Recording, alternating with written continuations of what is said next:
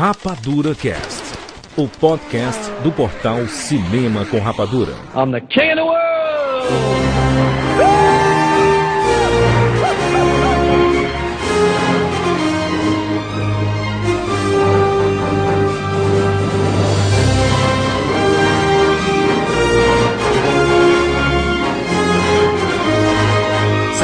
Sejam bem-vindos, seres Rapadurianos de todo o Brasil. Brasil! Está começando mais uma edição do Rapadura Cast. Eu sou o Jurandir Filho e no programa de hoje nós vamos fazer um podcast duplo. Mais uma edição da nossa série Duplex, só que é um duplex diferente. Na primeira parte nós vamos fazer uma biografia sobre James Cameron, é passar toda a sua carreira, toda a sua trajetória até o momento da estreia de Avatar. E na parte 2 nós vamos falar só sobre o filme. Tudo que nós vimos nas telonas sobre este novo clássico de James Cameron. Estamos aqui com Maurício Saldanha. Eu, Jurandir, sempre adorei peixe, adoro atum, peixe anjo, mas detesto piranha. Tiago Siqueira. Jurandir, esse é um duplo duplex.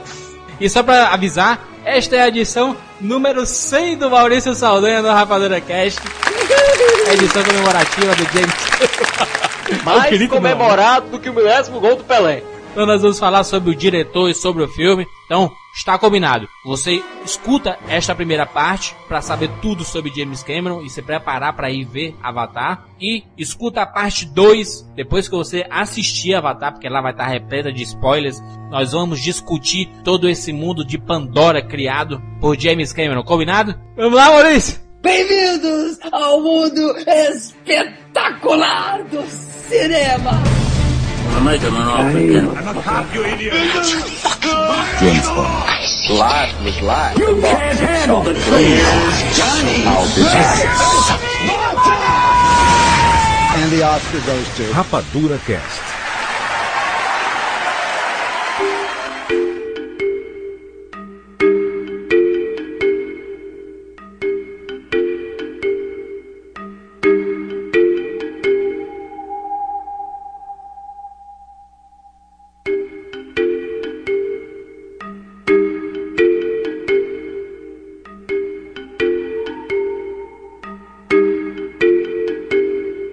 James Cameron não tem tantos filmes. Se a gente for olhar a sua filmografia, ele. Será que ele passa muito tempo pensando em cada filme que ele vai lançar? Deve ser por Bom, isso. considerando né? que ele passou um tempão pensando em Avatar, vendo como ia conceber o projeto, a gente já vê que o cara é um daqueles que pensam antes de pular. Será que é porque ele, como trabalha muito com tecnologia, ele não acredita na tecnologia atual, daí ele fica esperando um determinado momento, ou ele mesmo participa do processo de criação dessa tecnologia? Talvez seja por isso que demore tanto, né? Foi o que ele fez, não Depende foi do- com o Exterminador? Foi o que ele fez. Depende do momento que a gente olha pra carreira dele, né? Porque quando ele era menorzinho, ele esperava a tecnologia estar lá pronta e arrumava um jeito inovador de usá-la. Os principais diretores fazem isso. Pois é, mas agora que ele tem cacife, ele mesmo manda desenvolver a tecnologia. É diferente, agora ele tem uma ação proativa em relação a isso. Ele tem a cara de, ele tem a cara de gurizinho bonitinho, que levava a, a lancheirinha toda bonitinha. Imagina o que, não, o que não devia comer, aquelas coisas bem de fã, né? O que não devia comer James Cameron quando era pequeno, o que não devia, ah, as calças que ele vestia, será que eram deles ou ele inventava as calças? É, a gente tá falando de, de alimento, né? Ah, é óbvio. Comer a gente sabe. Ele comeu a Suzy Ames, a Linda Hamilton, a Catherine Bigelow e a Gillian Hurd. É legal O homem isso, já né? foi bem Tipo, casado, viu? O homem já, já rodou aí, viu, cara? Vamos, deixar, vamos deixar claro que só que esses nomes citados aqui são das mulheres que já teve o James Cameron. Ele teve a Suzy Ames, que também é atriz, a Linda Hamilton, a atriz, e Catherine Bigelow, a diretora, a produtora, a Gillian Hurd também como produtora, a Sharon Williams também. E essas mulheres, é legal isso, né? Tem que ser da área pra ser constada. Imagina eu, eu gostaria que todas as minhas mulheres fossem tudo da área pra eu saber a minha lista.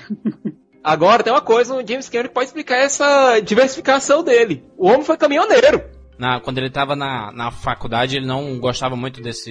De, de- ele, ele não tinha essa ideia de trabalhar com cinema ainda, né? Ele fazia física. Ele fazia física, exatamente. Só que até explica um pouco no futuro que ele empregou bem essa física, né?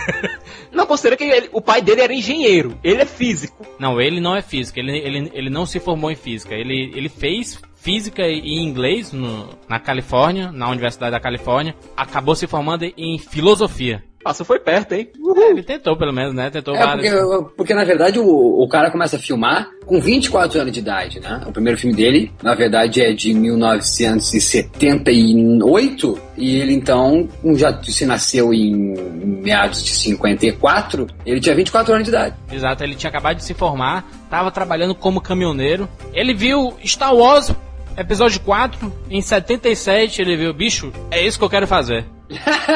É isso.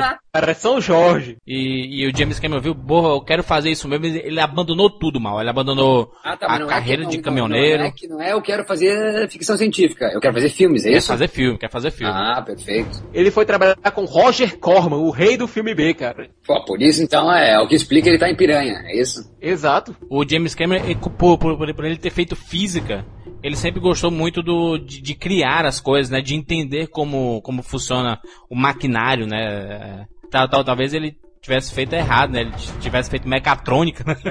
Não é filosofia, é física? ele, ele começou fazendo física e depois ele fez filosofia, né? Ah, tá, então ele tem filosofia também, o que explica muito do- do- dos trabalhos que nós vamos citar aqui. Daí ele começou a estudar cinema e durante o período de faculdade ele fez um, um curta amador chamado Xenogênesis. Que tem, que todo mundo pode ver aqui, tem aqui no, no- na postagem desse Rapadura Cast, dividido em duas partes, um curta-metragem bem feio, né? Nem parece James Cameron assim, mas ele tava no começo, né? Todo mundo tem um, um começo. Não, mas, é, mas é engraçado isso, isso a gente pode falar muito aqui. o, que 78, que faz, o que faz a gente ver um trabalho de um diretor e dizer, mas como ele fez isso? Exato. É ele mesmo? Como é que muda tanto de um filme como Xenogênesis? Como é que muda tanto de um filme onde ele realmente é o diretor, que é o Piranha, parte 2, que é o primeiro filme dele? Como é que muda tanto? Nós vamos tentar decifrar isso ao longo do. Ex- Exato, e, e esse Xenogênesis, apesar de, de ser bem, bem tosco, assim, e estranho, ele já mostra algumas tendências do, do diretor, que mostra dois robôs brigando,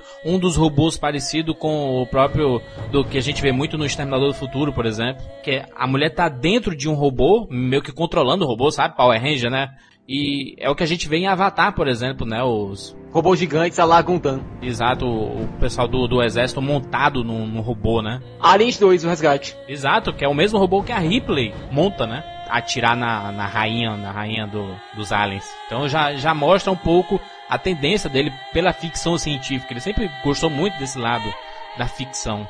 Até porque é o que permite a ele é criar mais, né? a enlouquecer mais, né? A ficção científica dá um- uma gama tão ampla de possibilidades para qualquer criador que para ele foi o céu.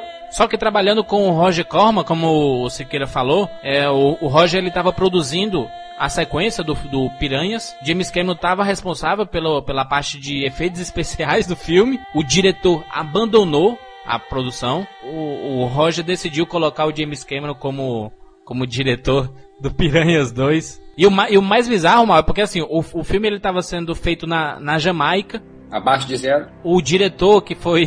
que, que saiu. o diretor que saiu do, da produção era italiano. Boa parte do elenco era italiano. O filme tem a cara de italiano. E eles decidiram refinanciar e trazer alguns atores que eram pouco conhecidos assim no, no mundo do filme B pra compor o elenco principal, mas boa parte ali são, são figurantes e, e membros da, da equipe são, são italianos. Né? Ele participou do Fuga de Nova York, diretor de fotografia na área dos efeitos especiais. Ou seja, o cara realmente sempre teve ligado à parte estética dos seus trabalhos. Foram os primeiros trabalhos dele, mal. Ele estudando nessa parte de efeitos especiais e, e nessa parte de direção de arte. Daí ele, ele foi convidado para trabalhar. Na verdade, ele, ele conseguiu trabalhar no filme chamado Mercenários das Galáxias e Em Fuga de Nova York. Foram dois trabalhos que ele conseguiu focando nos efeitos especiais, até que ele foi convidado para dirigir o Piranha 2. Que filme trash, nunca tinha visto. Vi por causa desse programa, dessa biografia. É, o, o- o que é interessante, como foi a abertura do cast, como colocado, co- como é que se explica isso, sabe? Tu, tu vê um filme como Piranhas e pensa, é o James Cameron? Não, não é um filme Vamos- dele, né? Vamos, vamos mas eu- não, não, não, não, não, não, não, fala, eu falo da, eu falo da técnica, da linguagem, eu falo dos planos, mesmo assim. Vamos pegar um filme dele depois desse, então, pra lembrar? Vamos pegar o Exterminador do Futuro, então. Não vou falar ainda do Exterminador, só pegando só para um exemplo, porque eu quero, eu quero no Piranha já identificar o, o, o James Cameron. É, o Exterminador tem planos muito mais bem confeccionados. Os atores não são, ah, tá, mas o ator... Daí tu começa a pegar isso aí, como a gente falou. Não era o elenco dele, ele foi substituto, tá, mas ainda assim, nos planos, hum, complicado de entender. Vamos ao budget, então, né? Vamos ao, ao quanto custou Piranha. Deve ter sido um filme que custou o quê? Dois reais. Daí que a gente vê então que Exterminador do Futuro, que é o filme logo a seguir, como ele como diretor, tem 6 milhões e meio de orçamento. Então sim, muitos filmes que a gente vê, e o interessante é até esquecer um pouco de James Cameron por dois segundos e pensar quanto filme ruim a gente não vê por aí, sim, muito se deve ao orçamento pecaminoso. Então 6.4 milhões já dá para te ter umas gruazinhas, já Exato. dá para te ter uma produção maior, mais de uma câmera, melhores lentes, então tá aí, Isso no Futuro é um filme de James Cameron, que a gente conhece depois de todos os filmes, identifica depois da marca dele em todos os filmes, mas Piranha também é, porque tem marcas do James Cameron. O cara explode as porras das piranha, o cara adora uma explosão. Oh, as, as cenas debaixo d'água, né, mal?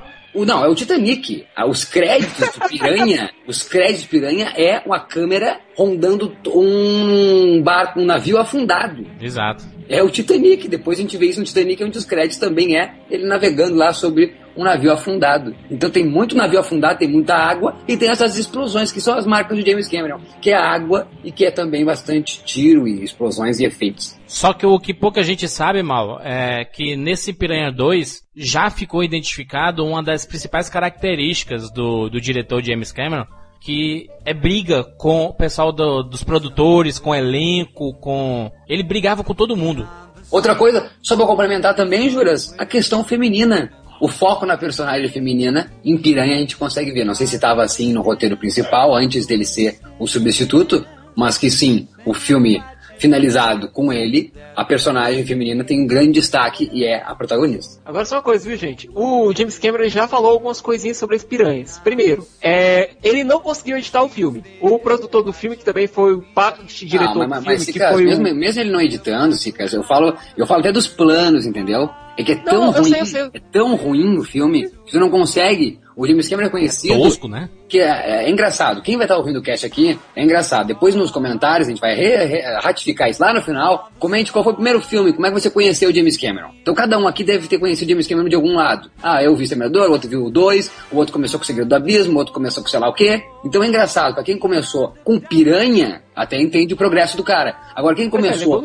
Agora quem começou. Imagina mais alguém, Cicas, vai estar tá começando com o Avatar. Daí o cara vai puxar o piranha e vai enlouquecer. Eu até imagino que, se, que seja um filme jovem, assim, a Trisha O'Neill lá como protagonista e o pessoal de, de biquíni, né? Muita parte nua do, durante o filme. É engraçado o seguinte, ó. Vamos deixar de ser besta em primeiro lugar, porque se a gente vê Grindhouse, a gente vai bater palma pra Quentin Tarantino e Robert Rodrigues. Tá aí, esse é o Grindhouse do, do James Cameron. Ele só, só que ele fez com o objetivo de não ser um Grindhouse. Não, era, era Grindhouse da época, era trash. Era Grindhouse. Era Grindhouse, então ele fez conforme o, o, o que tinha que fazer. Foi contratado para fazer, é o substituto. Só que nesse Piranha, a gente vê algumas cenas que, pô, no, no futuro, a gente, assim, né, de volta para o futuro. Nós já conhecemos toda a carreira do James Cameron. E assistindo o Piranha, a gente vê, pô, tem umas cenas na água aqui que são bem dirigidas, entrando no navio é, já tinha alguma ligação. Apesar do filme ser horroroso, tem alguma coisa de James Cameron ali. Até, não dá pra pensar, Jurandir, que ele vendo este navio ali filmando, ele pensou assim, ó, eu tô aqui, sem um tostão no bolso, mas um dia eu vou filmar um navio, a história de um navio afundado e vou ganhar o mundo. Exato, ou ele já conhecia a história do próprio Titanic, né, e dizia assim, poxa, fazer um filme do Titanic seria demais, hein, cara. Talvez ele não pensasse isso naquela época, mas com, com o decorrer da carreira, tá, a gente vê o, a, como e caminha para isso, né? É, eu não sei como surgiu a ideia de Titanic, mas de repente foi num bar, alguém bateu as costas. Ô, oh, um cara que ele não via há muito tempo, não da indústria, um amigo de infância. Ô, Kevin, como é que tu tá nem vendo teus filmes? Cara, tu adora uma água, porque não faz filme do Titanic. Ou então, então aquele piranha, aquele piranha que tu viu lá, aquele navio é o quê? Titanic? Vai, o Titanic, caraca, é demais, vou fazer o filme. Eu não recomendo ver as piranhas voando, é a coisa mais horrorosa do mundo. É, tem uma coisa meio aliens também, porque ela sai da. Uma hora ela, a piranha tá viva dentro do corpo do cara que já está lá, ó, nas 24 horas. E a piranha sobreviveu e ataca a garganta da mulher e sai voando pela janela. Como uma bizarra, essa cena é trash demais. Mas, mas tem umas mulheres bonitas, né, Mal? Tem assim, um povo muito bonito. É, tem as mulheres bonitas. É um filme real, as mulheres bonitas sacaneiam os homens. Exato. um gago lá, o cara empolgado, um nerdzão assim. Ei!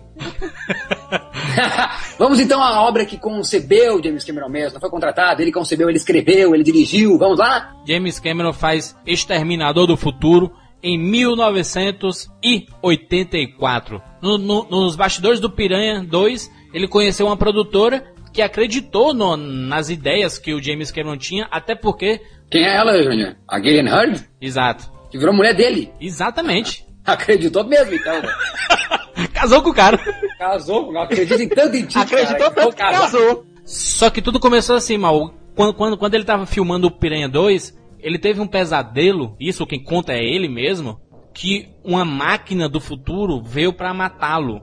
Eu não tenho um sonho desse. Daí, três anos depois, ele chega com Exterminador do Futuro, em 1984. Que, que mudança, hein? Que mudança, com um orçamento ah, considerável, né? Convertido para hoje seria 6,4 milhões. Ou seja, dá pra fazer. meio Distrito 9, né? Ele fez o Distrito 9 dele. Naquela época era o que dava pra apresentar. O, na- né, em cada macaco no seu galho, o Exterminador do Futuro em 84 é o Distrito 9 de 2009. A, a- a gente já fez um programa específico sobre o Exterminador do Futuro. Tem aqui na postagem desse Rapadura Cash. Tem lá a gente comentando toda a trilogia e comentando o quarto filme. Então confira aqui, a gente não vai se delongar demais falar do James Cameron e Exterminador do Futuro, mas só pontuar, né, que E que, que continua, que continua aquilo que a gente estava falando da piranha, né? A personagem feminina forte, Linda Hamilton. exato. O mais interessante, eu creio, que do Exterminador do Futuro é uma coisa que eu nem sabia, e vinha saber há pouco tempo, que é do Exterminador do Futuro, ele deve ter feito Contacts, que acaba a vir por escrever Rambo, parte 2. Exato.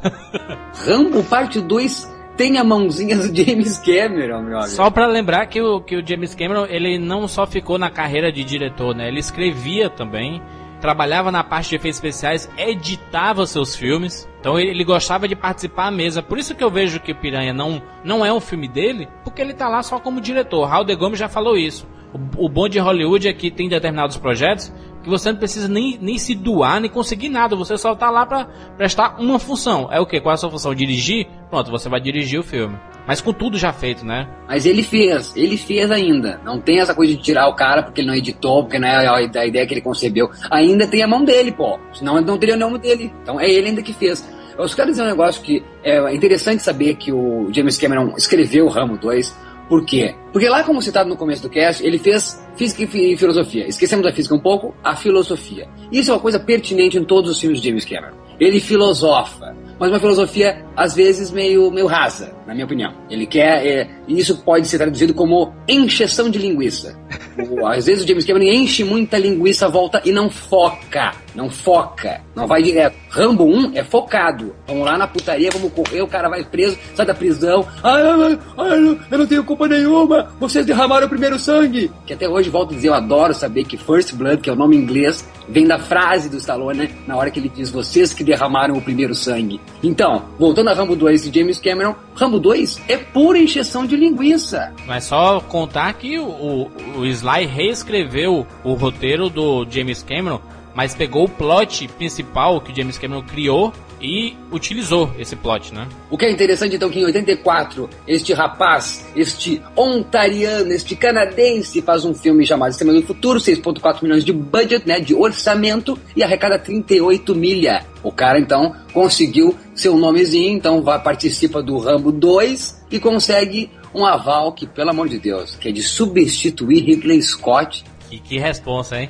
Não é nem substituir, né? Num filme que foi um grande sucesso, né? Fala de uma franquia, né? Não substituir, no caso, era pra ser o Ridley. Não, o Ridley Scott nunca quis filmar o segundo filme, mas foi chamado então pra franquia, substituição na franquia. Saiu um, entra outro pra fazer a franquia que é Aliens. O E dá resgate. um visual completamente diferente, um look completamente diferente e uma abordagem completamente diferente aos aliens. Que é explicável, mas ele destrói o que Ridley Scott fez. Ridley Scott cria totalmente um, o que é os teasers. Baixem, quem estiver escutando, por favor, baixe no YouTube o que é o teaser do Alien, o oitavo passageiro. Era de cagar nas calças, o teaser. O James Cameron chega e faz a sua injeção de linguiça, mas que populariza. James Cameron é o Kodak da fotografia. Ele popularizou o cinema. Porque, na verdade, se o James Cameron não popularizasse, como ele fez em Aliens, ou seja, ele não usasse a sua técnica maravilhosa de injeção de linguiça, o, a ficção científica até hoje, isso conta também o Exterminador do Futuro Parte 1, a ficção até hoje estaria no gueto. Ele popularizou a ficção científica. Aliens é um saco, na minha opinião. Um saco. Demora pra Sério, cacete. Pra, demora. E, e, não, e isso é pertinente em todos os filmes de James Cameron. Porque é, é sempre assim, ó. É muito mais filmagens interna do que externa. E Alien, é, é o tempo inteiro naquela porra daquela nave não acontece nada. Eu gosto muito do Aliens no Resgate. Não, comparado, é, não, é que na minha opinião, comparado ao Aliens é desastroso. Porém, de novo a marca dele, a força da personagem feminina. A Sigourney Weaver aparece muito mais, ganha destaque, e eu acho, como eu falei, é explicável essa técnica de, de injeção de linguiça, porque acaba criando a fórmula dele, a fórmula James Cameron de um blockbuster. Até porque deu muito mais dinheiro do que o próprio Alien do Ridley Scott, né? Os fãs até hoje se digladiam para descobrir qual é o melhor Alien. Se é o do James Cameron ou é o do Ridley Scott. Acho que é explicável isso. É pior para mim, mas eu entendo que para a indústria ele fez um grande trabalho, que é tirar do gueto. Ridley Scott fez um baita de um filme, um clássico do gênero, porém ia ficar somente na escrivaninha dos didáticos de cinema, entendeu? A indústria começou a acreditar no James Cameron como diretor, como, como criador de ficção. Né? Tanto que viram o sucesso do Exterminador 1. Eles estavam com muitos problemas. Eles, a Fox queria fazer o Alien 2, né? o Aliens, o Resgate. E ninguém que, queria dirigir. O Ridley Scott não queria dirigir. E o James Cameron criou uma história, escreveu um roteiro para o filme, mandou para a Fox a Fox gostou do roteiro, fez algumas alterações, mas ainda não tinha um diretor. Escolheram James Cameron também para dirigir o Alice, né? Repetindo, como toda a carreira do, do, do, James Cameron, ele teve muito problema com o elenco. Ele discutiu muito com a Sigourney Weaver, porque ela, ela ficou indignada porque ele queria filmar demais e as cenas que ela achava bacana ele cortou do filme.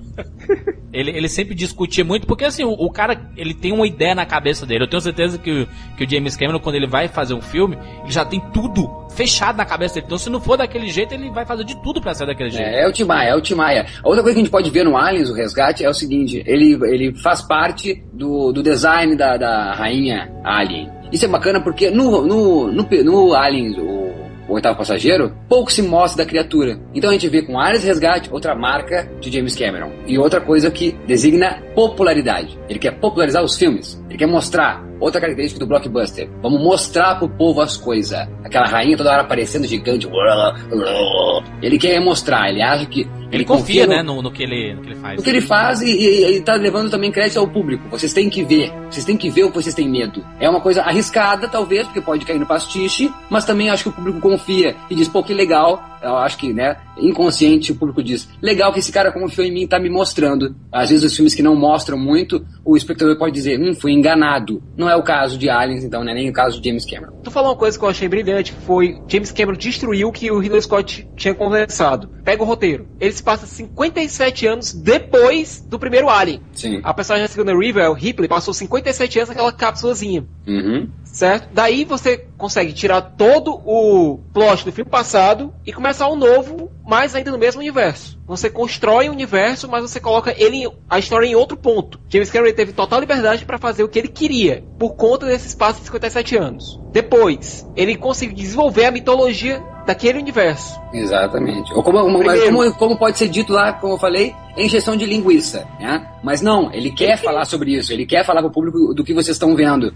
É, é perfeitamente pontuado, Cicas, porque, na verdade, no Alien, de novo, não só a criatura é escondida. Que porra é essa? Cadê a Terra? Aonde eles estão? Estão vindo da onde? É, são informações que são negligenciadas pelo espectador. Talvez isso cria o clima claustrofóbico que tem Alien, por isso que queria talvez o medo que queria. Tá aí ó, a atividade paranormal que mostra, né? Ou que se mostra para criar o medo. Então a negligência da informação em detrimento da, do, do, do, monopólio, digamos, né, do maquiavelismo do diretor. Então o James Cameron é um cara que não é um Maquiavel, pode ser Maquiavel na sua estrutura, tipo, eu que criei, vai ser assim. Porém, ele com o espectador não tem nada de Maquiavel, é assim, é liberado, vocês estão, vocês têm que saber do que se trata. Mas eu acho que é injeção de linguiça. O filme, o original Aliens, o Resgate, a versão do diretor, tem quase três horas de duração todo ele em cima disso que tá falando, do universo que ele criou. Legal que ele explica, mas acho que pro cinema uh, pesa, pesa essas três horas dentro dessas filmagens internas. A questão dele mostrar tudo, eu acho que tem relação justamente com o que o Ridley Scott tinha feito anteriormente. Exatamente, já fez, né? Era um filme todinho que escondia a criatura no melhor sistema de suspense, de mostrar o mínimo possível para você criar na sua cabeça aquela criatura e no final aparece. No final hum. tem aquela briga da Ripley com a criatura dentro daquela, daquele espaço claustrofóbico. e ela com a máquina, né? Com, com a máquina que se assemelha muito ao Avatar. A máquina no 2, mal. A máquina do 2, tô falando do primeiro, que é a briga ah, mesmo. Perdão, o, o que tu lembra? O que tu lembra do 2 do James Cameron? Mas eu acabei de falar, ah, Alien, o cara, o Aliens, o resgate, o cara popularizou. Veja bem, é. Jurandir, quem estiver ouvindo, quando eu falo, eu estou analisando, não estou dizendo quem é melhor ou quem é pior. Acho, meu coração, melhor o Alien. Mas não estou dizendo que, não estou desmerecendo a carreira de James Cameron por ter popularizado. Só acho que, e bem, e, e brilhante que tu colocou, o que eu lembro mais é do Aliens o resgate por causa disso. No a Aliens, eu acho é que o James Cameron pensou. Acho que o James Cameron pensou, olha, é, já escondeu demais. Já dá pra gente mostrar. Já foi um filme todinho escondido lá, a criatura. Já viram, já sabem como é, a gente já pode mostrar. Agora eles podem ter medo da criatura e não da ideia da criatura. É, isso, isso, isso não é, Cicas e Juras, respaldo da sua vida acadêmica? Filosofia é bem isso, né? Vamos Exato. conversar, vamos explicar. A física é isso, vamos estudar, mas vamos apresentar, vamos desvendar este universo. Ele mescla, né, a ciência com a, com a filosofia, com o pensamento além da ciência, né? Quanto de dinheiro fez a Aliens, o resgate? Fez 85 milhões nos Estados Unidos, 45 no mundo, dá, dá 131 milhões. Custando? 18,5 milhões. Ou seja, pô, aí a indústria começou a acreditar que o cara é. Esse é o cara do dinheiro, né? É o money maker. O cara faz o Exterminador do Futuro, dá muito dinheiro. O cara faz Aliens, dá muito dinheiro, mãos de ouro, né? Ei, gente, só uma coisinha aqui. A gente falou de Chamel do Futuro, a gente falou de Aliens e a gente falou de um pouquinho de Rambo, certo? Nesses três filmes, a gente tem a presença de um elemento militar. Perfeito. A gente tem o Kylie Reese no Exterminador do Futuro 1 e até no próprio Exterminador que ele é um soldado de uma guerra. Exato. O Perfeito. próprio Exterminador é um soldado. E no Aliens. A gente tem o Aliens, que a gente tem uma equipe paramilitar toda lá. E a gente tem o Rambo, que ele é um soldado e a história é toda militaresca. E, e acho que esse padrão, Sicas, é, é em torno de que. Eu não sei, eu boto uma pergunta na roda. Eu, o americano, ele se identifica muito com o exército? Porra, como não?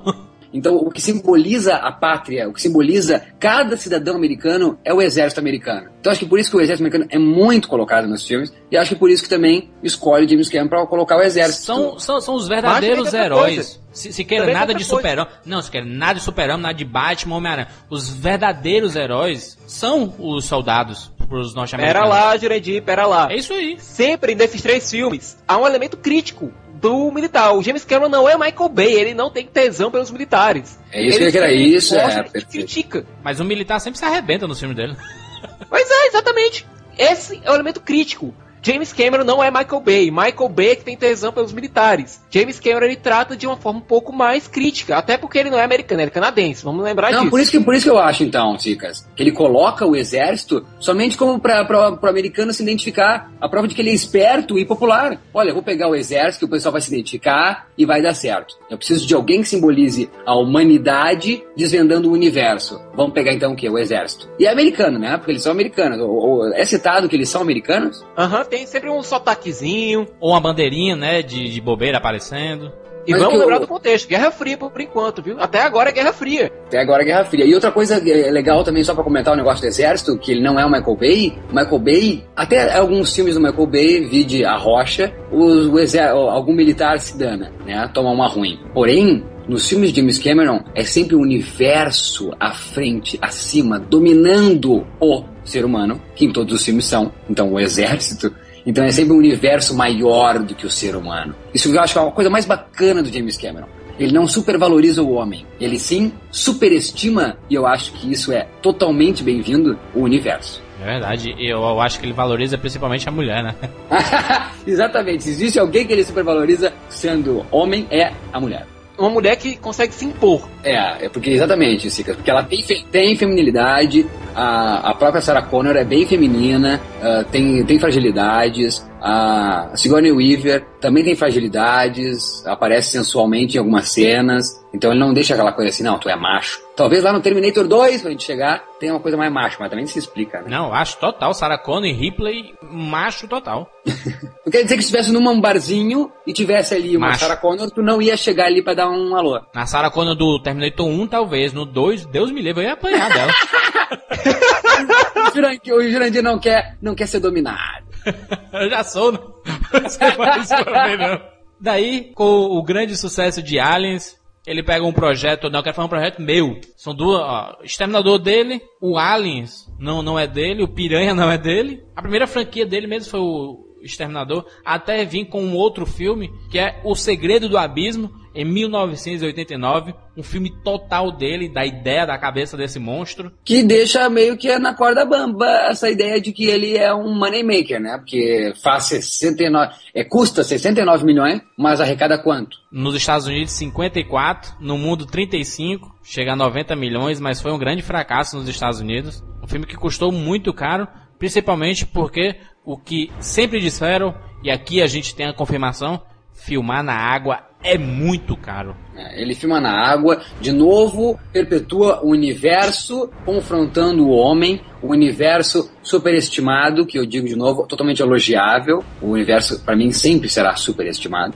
Contra o homem, enfrentando o homem, ou melhor, querendo uma comunicação com o homem. Aqui é bem isso, né? Comunicação. Na verdade. É o mais são- cerebral dele, né, mal? É o, é o mais, mais... mais filósofo dele, né? É- São, na verdade, o, seres alienígenas que estão embaixo d'água tentando uma consciência, colocar conscientização na cabeça do homem. Ou seja, seja da porrada. então, é, exatamente, ou, ou seja, que aquele filme lá, o, como é que é, a Verdade Inconveniente, Exato. tão, tão pouco esses blockbuster 2012, o James Cameron é pai do Al Gore, é pai do Roland Emmerich. Nesse filme tem uma cena emblemática, é final. ah, é, Eu assistindo, reassistindo essa cena, meio que acho até engraçado, mas a intenção dela é tão bem-vinda que não tem como não bater palma para a vontade de James Cameron de alertar a humanidade. Então é o Ed Harris diante da cúpula de alienígenas e a cúpula de alienígenas se comunicando com ele, tipo, por que, que eu estou aqui na Terra e quero acabar com essa Terra? É o seguinte, ó, vocês têm feito isso aqui. E começa então um,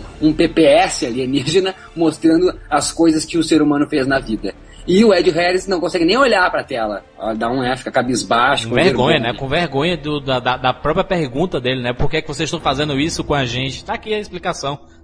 e, mas só que, só que pra chegar nesses finalmente, um filme é muito grande, tem, tem lá 2 horas e 30 minutos. Eu achei um filmaço, nunca tinha visto também O Segredo do Abismo. Tive a oportunidade de assistir, achei um filmaço, bem, bem construção assim, os equipamentos, os robôs debaixo d'água, que fantástico. É, isso, isso, é, isso é perfeito. E mostra, e, e mostra mal, é, que apesar da- dos efeitos especiais sempre ser um grande aliado do James Cameron, ele não poupa esforços em fazer coisas mecânicas. Perfeito. E outra coisa que é legal de falar, gente, é o seguinte: o cinema independente conquista cada vez mais gente. Pare pra pensar. As coisas que tem numa tela. Quando tem o filme, né? As coisas que tem lá na tela. Direção de arte. Pensem nisso. Em cada coisinha que tem na tela. Olha o quão complicado é tu realmente ser crível. Ah, o cara tá realmente num bar. Olha, né, a gente pode ver em novelas, sabe? A gente vê as garrafas meio tosca. A gente pode ver em filmes independentes que com certeza o apelo tá na história e nos personagens, não no universo ao redor. Mas antes de tudo, o cinema e o seu universo ao redor tem que ser crível pra gente realmente acreditar e embarcar naquela história. Então não adianta o ator ser filha da puta, o cara é o melhor ator do mundo. Se não existir um universo ao redor daquele ator que seja crível, a coisa desanda, vai abatumar o filme. E James Cameron consegue fazer esse universo ao redor ser muito crível. Prova é do que tu falou, Jura. É impressionante. O cara é- devia se trabalhar mesmo com mecatrônica. Ou Tudo ali, ó, perfeito, tudo funcionando como se fosse ah, verdadeiro. E é verdadeiro, né? O cara se preocupa em ser crível. Se você fechar os olhos e imaginar os dois plots de O Segredo do Abismo e Armagedon, você vê da onde Michael Bay é, é idêntico. Uma equipe de petróleo, lá tá diferente. É lógico, não, um é no espaço e o outro na água, né? No subsolo. Mas você vê um se sacrifica. Então, o Jerry Buckenheimer, sei lá, é o pai do Michael Bay, é o, o, o Michael Bay é o pupilo do, do Jerry Buckenheim do, e do Don Simpson. Mas aí, o, o James Cameron mostrou como se fazer, né? E o, o Michael Bay, e não só ele, como vários outros, aproveitaram da fórmula. Até o próprio James Cameron começou a fazer filme por causa de Star Wars. Então, Star Wars é uma grande referência pra ele, né? Em termos de criação. Porque Heimer já tinha feito Top Gun nas alturas de Aliens, entendeu? Mas eu acho que com certeza o James Cameron é e é muito respeitado. Pouco se é falado disso, mas o James Cameron é muito respeitado na indústria. É, eu acho que o Segredo do Abismo, apesar de ser o filme menos conhecido do Cameron e menos assis- assistido, até porque a versão do diretor que é- tem disponível em DVD tem 3 horas de duração quase, Eu é o que mais influenciou, mas teve referências tiradas dele por vários cineastas. O próprio 2012, o próprio Armagedon que tu falou agora, muita gente bebe daquele filme. Filme de astronauta, a, a maioria, a- apesar de, da, lógico, um é no espaço e o outro na, na, na água. Só que a gravidade é muito parecida, então Temos de novo nesse filme a personagem feminina, aguerrida, forte, Mary Elizabeth Mastro Antônio. Temos aí, por que não, a, a, a gênese do T-1000, que nós vamos discutir mais à frente. Eu, na minha opinião, acho o filme muita cena interna, eh, talvez sem propósito, não diria, porque tem propósito e é o propósito dele. Eu bo- poderia, assim, resumir, na minha opinião, que é o trabalho aquele trabalho do coração de James Cameron. Ele queria contar essa história, então por isso que ele tem três horas na versão, como o Sika falou, a versão do diretor. É maçante, na minha opinião, mas ele tem na sua meia hora final todo esse recado que faz valer a pena chegar até lá. Então, acho que quem puder chegar aguentar e atrás de Segredo do Abismo, que aguente então um tempo que é maçante e, e enche bastante o inglês, porque tem uma meia hora que vai aí, como a gente colocou, fazer explicar esses filmes de 2012, esses filmes outros aí sobre alertas globais. E enquanto alguns diretores e roteiristas quiseram desbravar o- os céus, né, o espaço, ele sempre quis desbravar o fundo do mar, né? Algo mais próximo da gente. Eu diria, eu vou, eu vou ser tão filósofo quanto James Cameron, eu diria o fundo do ser humano. Daí ele vem em 91 com o Exterminador do Futuro 2, dando sequência à história lá do John Connor, líder da resistência, e que muita gente pedia, né? Pô, pô, Cameron, tu fez lá o cara vindo do futuro lá, disse que ele era o salvador e tudo mais, mas cadê? Queremos mais, né? E vamos combinar que não existia tanto tempo assim, não existia esse ato tão grande entre as continuações. Exato. É, é uma outra coisa que ele peitou. Olha só, faz Sete anos. lá, sete anos. Será que, será que, ai, será que vai valer fazer do Exterminador do Futuro 2? Muita gente não viu, muita gente tá chegando no cinema agora. Será que vai? Como a gente já falou no cast 133, eu falei isso no cast. Se não falei, eu queria falar. queria ter falado. Mas eu acho que eu falei que ele faz um filme tanto para quem assistiu o Exterminador do Futuro 1 e quem tá chegando agora no pedaço. E isso é pra pouco. Coisa que ele não fez em Aliens, né? Que não foi dele, né? Não criou. Então, É. ele pode ter essa Coisa que ele fez em liberdade. Aliens, por conta daquele espaço de tempo também. Isso ele Sim. gosta também de fazer isso, deixar essa continuação pronta para ser assistida sozinha, não Perfeito, perfeito, bem lembrado. Mas para essa, há de concordar ou não comigo nessa colocação aqui agora. É mais fácil um cara que pega um trabalho de um outro, de querer colocar a sua ideia e assim abrir mais pro público, do que um cara que abre mão da sua ideia, que é o Exterminador do Futuro 1 criado por ele, para dizer, não interessa que foi criado por mim, eu quero fazer um filme para todo mundo mesmo. Todo mundo que tiver aí. E eu acho, na minha opinião, que é o maior blockbuster da história do cinema. Não é, para mim, o pai de todos, Tubarão. Não é o outro do pai de todos, do mesmo cara que fez o pai de todos, Tubarão. Não é Jurassic Park. Para mim, não é Star Wars, sagas, não é nada disso aí. O melhor, o maior e melhor filme blockbuster da história do cinema chama-se Exterminador do Futuro 2, O Julgamento Final. E nós temos um programa específico lá, escute, para complementar todo o nosso conteúdo. Daí, em 94, ele chega diferente de tudo aquilo que ele tinha feito. O filme que é o pai de Senhor e Sarah Smith, True Lies! True Lies, que bonito, em 94. eu, eu, eu, eu reassistindo a True Lies só dizia isso. Será que o Jurandir vai ver que esse aí é o pai do senhor e senhora Smith? Vai chamar de comédia romântica também, esse filho da mãe. E, e não é? Comédia romântica? Mas lógico que é uma comédia É romântica. claro, Comédia, o mano. resolve, resolve em torno de um relacionamento. Ah, não. A Comédia todinha romântica. começa a partir daí. Comédia Ah. romântica de muita ação. Não é comédia romântica. Só vou, só vou, só vou voltar um pouquinho atrás pra mostrar que o falei aqui dos filmes, né? Comentei como todo mundo tá comentando sobre os filmes do James Cameron, mas não mostrei muito apreço sobre os filmes do James Cameron, a não ser o Senhor do Futuro 1 e o 2. Por quê? Porque como eu falei, não gosto muito da cena interna. Quero ver vida, quero ver luz, quero ver a, o meu planeta Terra. Eu não moro num casulo. Então, Senhor do Futuro 2 eu sou apaixonado porque mostra muito a rua. E eu sou um cara que sou fanático aqui vou confessar, nunca falei, acho, vou revelar, que eu adoro filmagens em dia. Adoro ver as coisas acontecendo de dia. Senhor do Futuro 2 é só de dia, né? Não tem quase, quase uma cena, é só o final que é noturno, o resto tudo é de dia. Então vamos ao True Lies. Vocês sabem disso, olha só, vou falar um negócio pra vocês. Meu pai comprou o Laserdisc na época de True Lies. Cara, qualquer pessoa que vinha na nossa casa, ele dizia: vocês têm que ver essa cena aqui. Cara, ele botava pra todo mundo a cena do banheiro, aquela pancadaria. ele, ele botava aquela cena do. O que é aquela cena? Faz, fazer, faz ser, ser filho também. Esse francês aí que tá toda hora no Fantástico, agora mostrando as, as traquinagens que ele faz na França. Ele pegou do outro Lais. O cara botou um cavalo dentro do elevador.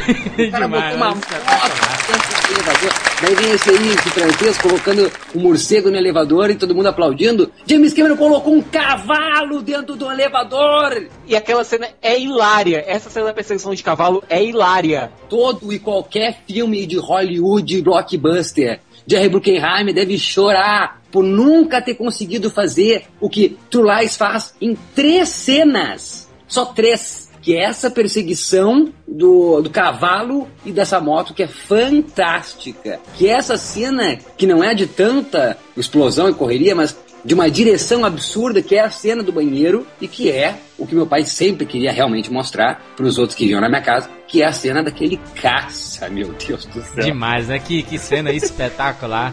Olha só, se, a E gente, cara, viu? se a gente for ver no futuro aí, a, a, a briga dentro do, do banheiro ali lem- lembra muito os filmes da, da trilogia Borne. O avião ali tem, tem no Duro de Matar, por exemplo. É, é bacana com, como, como reutilizam o cinema de James Cameron e como ele utiliza de outros diretores, né? Ou ele revitaliza determinadas coisas. Eu acho que de todos os filmes do, do, do James Cameron, olha só, é, é o primeiro filme com pessoas de verdade em um mundo que é crível, que é de, que é de verdade também. Né? Porque, ó, o piranha lá, piranha voadora, me poupa, né? Não existe. O cara vindo do futuro, ok. É, o abismo lá, os ETs de, de, debaixo d'água. Aliens, então tudo ele sempre pautou muito na ficção, no, no extra, né? No, no, no diferente, no algo que não conhecemos. No, aqui, no True Lies, ele pega o casal lá e o cara que é o espião lá. Ah, mas, o, Jurandir, mas o que ele Jurandir, apresenta, que ele Jurandir. apresenta é totalmente ficcional, gente. Jurandir, eu acho que o, Schwarz- o espião do Schwarzenegger é menos crível do que as criaturas segredas do abismo, cara. Não, não pode, não pode ser querer. Eu, eu, tô, eu tô falando assim de pessoas, o universo real. Não, não, a Onde gente- a o gente- espião ia pegar lá o jato lá, o cara amarrado lá no jato e dizer, olha, you're fired. Ah, Esse eu- you're fired, faria, cara. eu faria isso. Esse you're fired é menos crível do que qualquer criatura que o James Cameron tinha apresentado até aquele momento. Donald Ele é Trump e Roberto Justo pegaram daí. É entendível total o que você falou, Sicas também. Eu só quero. É o uma universo coisa, assim que eu tô falando, né? universo. Eu só quero manifestar que é impressionante. O filme de 1994. Eu reassisti ele hoje e eu consegui me arrepiar com a cena em que aquela moto avança do terraço do edifício Demais, né? para um outro edifício. Pode fazer da piscina, né? me arrepiar com aquela cena. E depois eu não lembrava dessa cena, daí o, na verdade, pra quem tá escutando, é o espião, o interpretado por Arnold Schwarzenegger, tá correndo atrás, Trasker. tá indo de cavalo atrás de um, de um- do, do outro lado, do vilão do filme, e o vilão tá com a sua moto. A moto e esse vilão saem de um terraço para um outro terraço que tem uma piscina, a moto caindo da piscina. E o Arnold Schwarzenegger fala assim, haha, mas eu vou te pegar. Vai e eu vendo, não. Não, ele não vai fazer isso. Ele não vai fazer isso, ó. E ele vai com aquele cavalo. Eu não vai fazer. E o cavalo para. Ai, demais, cara. Assim, ó, Ele é- briga com o cavalo depois. Ele é envolto de um humor. É, é- é o segundo melhor, é, os três melhores filmes de Schwarzenegger é Semana do Futuro, Semana do Futuro 2 e True Lies. É impressionante como o James Cameron conseguiu entender a gênese de Schwarzenegger. Schwarzenegger consegue também debochar de si mesmo, sendo engraçado, conseguindo ser engraçado, coisa que não conseguiu fazer num Tiro no Jardim de Infância, que é meio chatinho. Irmão James também não conseguiu ser tão engraçado, tampouco com, com aquele outro lá que é a continuação do, do Irmão James, que ele fica grávido, horroroso. Júnior. Então acho que o True Lies é assim, saborosíssimo e resiste ao tempo. Consegue hoje ainda ser um filme saborosíssimo. Tem a, a, o melhor filme, por que não? Da Jamie Lee Curtis, que poucos filmes fez na vida de tamanho destaque. Verdade. Uma mulher que outra coisa que eu fico a duvidar, que meu pai na verdade queria, era que todo mundo que fosse lá, os seus amigos, mostrar no Laserdisc, não essas cenas fantásticas das quais eu citei, mas sim o corpaço da Jamie Lee Curtis. Que é Aquela cena do corpo strip, meu amigo. O mais engraçado não, não é depois, porque ela desenvolve bem a dança depois, mas o começo ela toda torta. Muito engraçada aquela cena e ela tá linda demais. O filme explica este todo o sucesso. Custou 115 milhões. James Cameron, megalomaníaco, fazendo uma comédia romântica de ação, explosiva e tudo mais. Faturou 146 nos Estados Unidos, 232 no mundo, totalizando 378 milhões Deus do céu. em bilheteria. Jurandir, só uma coisa sobre esse filme. O Cameron também provou que ele tem culhões. Sabe a cena do helicóptero, quando ela tá pendurada lá? Ah. Primeiro de tudo, ele pediu pra Jamie Lee Curtis fazer aquela cena ela mesma, sem dublê. Segundo, sabe como foi que ele convenceu ela a fazer isso? Ah. Quando ela perguntou, é, eu vou estar lá segurado no helicóptero. E tu vai estar onde? Filmando do lado de fora do helicóptero, segurando na porta, Demais. com a câmera de mão. Espetacular. É isso aí que você convence um cara a fazer. O cara, o cara acredita em ti. Eu tô, tô, tô lá também me arriscando, né? Se bem que Não, o risco dela era a muito maior. coragem dele, cara. Se segurando na porta do helicóptero pra gravar a cena. Eu não, Caralho. eu não consigo ver esses diretorizinhos mais recentes fazendo isso, cara. Eu não consigo ver um Brian Singer fazendo isso. É, eu acho que o bacana também é, é, se a gente puder analisar aqui, que o, o James Cameron começa a pegar mais leve a partir de Exterminador do Futuro 2. Verdade. É, é um filme divertido, ah, tanto aquelas brincadeirinhas que faz o John Connor com o, o Exterminador, o True Lies é envolto então nessa comédia. O cara, o cara faz uma paródia de uma cena célebre de Perfume de Mulher, que é o tango do Al Pacino, com a Gabrielle Lenoir. Aqui faz uma gozação duas vezes com o Schwarzenegger sendo um Al Pacino da vida fazendo um tango. Então, a leveza que, que James Cameron coloca também no blockbuster é uma coisa que é totalmente inovadora. A última coisa que você pensava em Arnold Schwarzenegger é ver ele dançando tango. Vou, vou, vou encher o saco até o final do cast. Assistam True Lies. Que é a cena dele espionando a mulher com binóculo, ele fica tão bravo que o binóculo quebra. O Kelly, o Kelly, ele conversando com o Tom Arnold, o Tom Arnold diz que não vai fazer o negócio, Tão ele dá um soco na- no carro, quebra o vidro. Ele dá um soco no carro, que escravo aqui, né? E do nada, assim. Schwarzenegger, Schwarzenegger nunca teve tão. É o, é, é o governador da Califórnia. Nunca teve tão divertido. Assim, ó, saboroso é a palavra certa para tu lá. Como o Jura citou, que já tinha feito Segredo do Abismo, que já tinha feito Aliens, com os seus, seus prêmios na área visual, o cara vira o pai de todos na área visual, sendo em 95 o consultor de efeitos visuais de Apollo 13. Porra, é o o filme do Ron Howard. Então, o Ron Howard também que ah, no seu núcleo de amizades tinha todos, Coppola, Scorsese, Spielberg. Foi lá pedir ajuda, olha, James Cameron, vê se tá legal isso aqui mesmo. O mesmo time lá do James Cameron, que sempre acompanha, como eu disse, teve a indicação de melhor efeitos especiais pelo True Lies no Oscar. É pra, pra tu ver como sempre estavam notando, né? Que o cara tava desenvolvendo, tava desenvolvendo tecnologia, tava mostrando, ó, é- essa é a forma da gente fazer. Porque você vê o avião ali, você acredita que o avião realmente tá ali. Não, não é fundo verde, não. É melhor do que o, do que o Duro de Matar 4.0, aquela cena do que ele caça. Eu concordo, absolutamente. Daí ele vem e realiza aquela coisa que a, né, a mulher, quando casa com o cara, fica enchendo o saco, né? Ô meu amor, imagina um James Cameron então. Amor, você é tão poderoso, dá uma ajudinha aí, né? Quem sabe produz, escreve, me ajuda, quem sabe até edita. Um filme Estranhos Prazeres, da Catherine Bigelow, que agora aí tá nas cabeças com o filme The Hurt Locker, Guerra ao Terror. Catherine Bigelow já foi então, como nós citamos, mulher de James Cameron, fez Estranhos Prazeres, no qual foi escrito a história, roteiro, produzido e editado por James Cameron. E eu devo dizer que eu adoro esse filme. E que é um fracasso, fala sério, é muito chato. 42 milhões custou e arrecadou 7 milhões.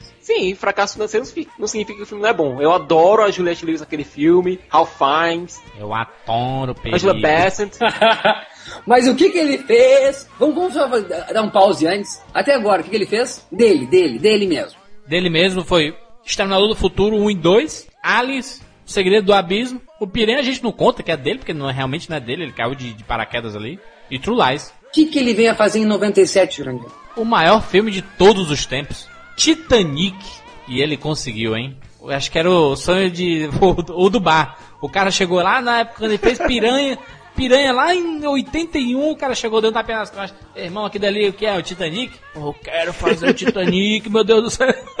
Jurandir, eu quero que deixe só claro para mostrar que é um projeto não caça-níquel, mas que pessoal. O que, que este rapaz chamado James Francis Cameron fez nesse filme? Ele é roteirista, produtor, diretor, diretor de fotografia, desenhou a câmera específica para filmar determinadas cenas, ele que fez a- o design de, de toda a câmera, ele é editor, ele fez os desenhos que o Jack desenha durante o filme, é tudo do James Cameron. Quanto custou? Só lembrar para quem não sabe ainda. 200 milhões, capa de várias revistas, O filme mais caro da história do cinema. O cara sempre foi capa de jornal. E, e- e- isso que é mais fascinante do James Cameron. O cara sacou, olha, para eu ser o cara da indústria, eu tenho que pensar grande. Eu tenho que fazer coisas que ninguém fez. Eu tenho que ousar. Daí eu vou estar até na capa das, das coisas, todo mundo vai saber. Então por isso que hoje eu com 30 anos, desde criancinha, soube da existência de James Cameron. Mesmo sem saber o que ele estava fazendo ou não. Sem discernir o que, que é o que ele estava fazendo, sem, sem saber, tendo noção do que ele estava criando pro cinema ou não. Eu sempre vi. Segredo do Abismo foi capa. O próprio Aliens foi muito capa.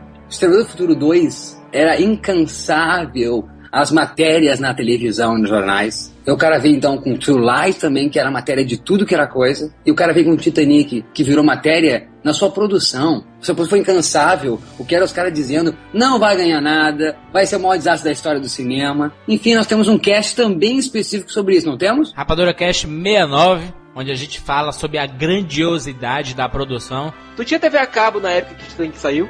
Não tinha sequer. Pois eu tinha. Cara, na época, eu colocava no telecine, ficava fazendo top 10 da bilheteria. Titanic passou semana após semana, após semana, após semana em primeiro.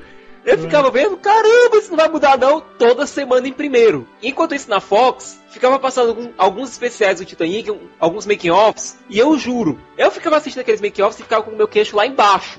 Eu achava os making-offs as coisas mais fascinantes que eu já vi- tinha visto na minha vida. Demais, né? É o pai do DVD. Pois é, eu ficava vendo aquilo ali. Caramba! Deu tanto trabalho assim, foi, foi assim que fizeram. Eu não parava de assistir aquilo ali. Eu adorava ver aqueles make-offs do Titanic. E vendo a empolgação dele com o filme, era uma coisa assim, absurda. Já que a gente tem um programa específico sobre o filme, você pode escutar também aqui, tem tá aqui na postagem do Rapadura Cast, podcast relacionado, Rapadura Cast 69, só sobre Titanic, o maior filme da história do cinema. Só para dar uns números aqui, ele faturou no mundo 1 bilhão 848 milhões de dólares. E um dado que pouca gente sabe, só em venda de DVD, ele faturou 1 bilhão e 200 milhões de dólares. Quando o James Cameron tava fazendo filme, o tempo todo, é, fora de orçamento, o estúdio tava endoidando, os dois, que era Paramount e a Fox, estavam endoidando por conta disso. Ele disse, olha, tem 8 milhões de meu salário? Pode pegar. Tem porcentagem de bilheteria? Pode pegar. Aí quando veio o, o sucesso que o filme fez, aí a Fox e a Paramount deram o salário dele de volta e, o, e a porcentagem de bilheteria também. Mas só depois que, vi, que viram o sucesso do filme. a, a porcentagem, vamos dar números aqui, a gente tem a força para dar, dar esses números. Ele ganhou os, os 8 milhões de salário, ele teve uma participação na publicidade do filme, ele ganhou em cima da- do direito de imagem do filme, e ele ganhou 600 mil por cinema que estava passando Titanic. Nossa senhora. Haja grana. Então se ele estava passando em 4 mil salas, multiplique 600 mil por 4 mil salas. E outra coisa que a gente não fez no Cast 69, onde a gente fala assim do Titanic, Cast 69 é especialmente Titanic. Aqui a gente está fazendo porque a gente está realmente indo a fundo na carreira de James Cameron. A gente não fez isso, eu nem pensei nisso no Cast 69. Titanic é o primeiro filme de James Cameron que não tem esse universo como força maior. Tem a natureza como força maior. Se a gente entender que a natureza é parte do universo, ainda assim é James Cameron com o seu lado universo acima do homem. E aqui maior ainda, então, é, porque é o universo como a natureza, né, destrinchando a humanidade daquele navio. o Cameron é conhecido por exigir muito dos atores dele. É, tanto em Titanic quanto em Segredo do Abismo, é, as equipes de filmagem dos atores ficavam com cabelos brancos ou esverdeados por conta do cloro na água. As filmagens. Eles é demais, né, cara? Isso que pariu. E a coitada da Kate Winslet pegou pneumonia durante as filmagens, cara. Não, e quando teve, a, a produção toda ficou com cólera, pegou cólera. Eu lembro que era, tava, tava uma, uma grande dragão. epidemia de cólera. O Jurandir vai gostar dessa. O Bill Paxton é meio Johnny Drama, né? E o James Cameron que é o Vince, né? Exatamente. Porque, o, o- deixando claro pra todo mundo, a série Entourage, maravilhosa série que o Jurandir eh, me alertou, e eu hoje sou apaixonado. A série tem um personagem chamado Johnny Drama, que é irmão de Vince, que é realmente o ator, o protagonista da série, que tá um jovem em ascensão, um ator em ascensão em Hollywood. Johnny Drama é seu irmão, um ator já meio fracassado, que tá sempre querendo um papelzinho. Bill Paxton é meio assim. Bill Paxton parece que tá sempre pedindo, ô James Cameron, me coloca aí num filmezinho de novo. Porque o Bill Paxton tem todos os filmes do cara. É Só no papelzinho só, né? é um papelzinho sempre, tá lá no True Lies dirigindo aquele Corvette, ele tá no, no Terminator 1, ele tá, ele é o punk que morre, no Aliens ele tá, bizarro, mas ele tá, o personagem dele é muito bizarro no, no Aliens. O outro também, essa é uma característica do James Cameron, trabalhar sempre com seus atores que ele gosta. O Lance Henriksen faz lá o Piranha, tá lá o Lance Henriksen, que tá no filme Aliens. O Michael Biehn, né, que faz o Kyle Reese, ele tá no Segredo do Abismo, por exemplo. O Schwarzenegger, que faz o Terminator, faz True Lies depois. E o Lance Harrison também participou do Terminator 1. Ele faz o detetive do filme. Exato. Exatamente. Tu vê, ele sempre trabalhando então com seus atores prediletos, que aí também temos no Titanic Bill Paxton, então. Daí esse cara faz um jejum, né? Ele tava trabalhando em tecnologia, né? Ele, ele, ele já tinha essa ideia de fazer o Avatar, mas ele continuou de, desenvolvendo, é tanto que aquele filme Fantasma do Abismo, ou Aliens on the Deep, né? São dois documentários sobre o fundo do mar. Os Fantasmas do Abismo é do, das profundezas do Titanic, né? Vé- Real, real, de verdade mesmo. O próprio Bill Paxton tá junto nesse do James Cameron nesse Fantasma do Abismo. Um documentário lá de, de 50 minutos, 60 minutos mais ou menos. Isso em 2003. Em 2005, ele fez junto com a NASA, ele foi explorar o meio do oceano para ver o que era que encontrava lá de vidas diferentes. Né? Ele usou a tecnologia dele para filmar e para submergir junto com a NASA, né? Se aventurar no, no meio do mar mesmo. Documentário de, de 47 minutos. Então, e, Isso- e, o- e o- e sem contar que o Fantasma do, do Abismo em 2003 foi a estreia, a inauguração, o filme de inauguração do IMAX. E haja desbravamento por parte desse homem, né? Vamos e convenhamos. IMAX aí que é tido como a maravilha do cinema atual em termos de qualidade, de profundidade, de amplificação, De definição. de definição. Ou seja, o James Cameron, nesse meio tempo, jejum o cacete. Nesse meio tempo, ele foi citado em vários filmes, ele foi produtor executivo, ele criou a Dark Angel, né? ele trouxe a Jessica Alba, e eu agradeço muito a James Cameron por isso. Ele participou do Entourage com o James Cameron. Ele Exatamente. Solares. Olha aí. Então ele sempre ganhou prêmios, ganhou, ganhou as. Foi citado em inúmeros filmes como agradecimento. Né? Hoje ele tem 55 anos. James Cameron vem com Avatar, o filme com o maior hype, talvez até maior do que Titanic, porque eh, o Titanic não tinha a promessa de revolucionar. Ele dizia que ia revolucionar, mas ninguém acreditava. Em Avatar, ele já dizia e todo mundo já pensava. James Cameron vem aí, meu querido. Jason, olha pra trás. Jason tá vindo. JC tá chegando. Assim como estavam sempre com o pé atrás dele nas produções que ele sempre fez, ele sempre se arriscou, sempre teve. Só que aqui engraçado é que o pessoal fazia uma outra, um outro tipo de fofoca. O cara fez o maior filme, deu sorte, deu sorte, foi o maior filme da história do cinema, uma bilheteria, e agora tá com medo, tá cagadinho, nunca mais vai fazer nada, vai ficar assim, descobrindo Jessica Albas, sendo agradecido, que nada. O cara mostra culhão. Ele mostra o que veio, mostra o compromisso que ele teve desde lá do começo da carreira dele. Não, eu quero ser capa de revista. Eu quero é revolucionar o cinema. Ele aponta o dedo na tua cara e diz: Eu vou mudar e vou te mostrar como. E a gente vai mostrar no Rapadura Cast seguinte, que está nessa mesma edição deste Duplex, Duplex Biografia. Então você está preparado para ver Avatar, depois de repassar toda a carreira de James Cameron. Se você já assistiu Avatar, venha conferir a nossa opinião nesse Rapadura Cast B da edição 162. Vamos todo mundo embarcar agora no mundo espetacular de Avatar.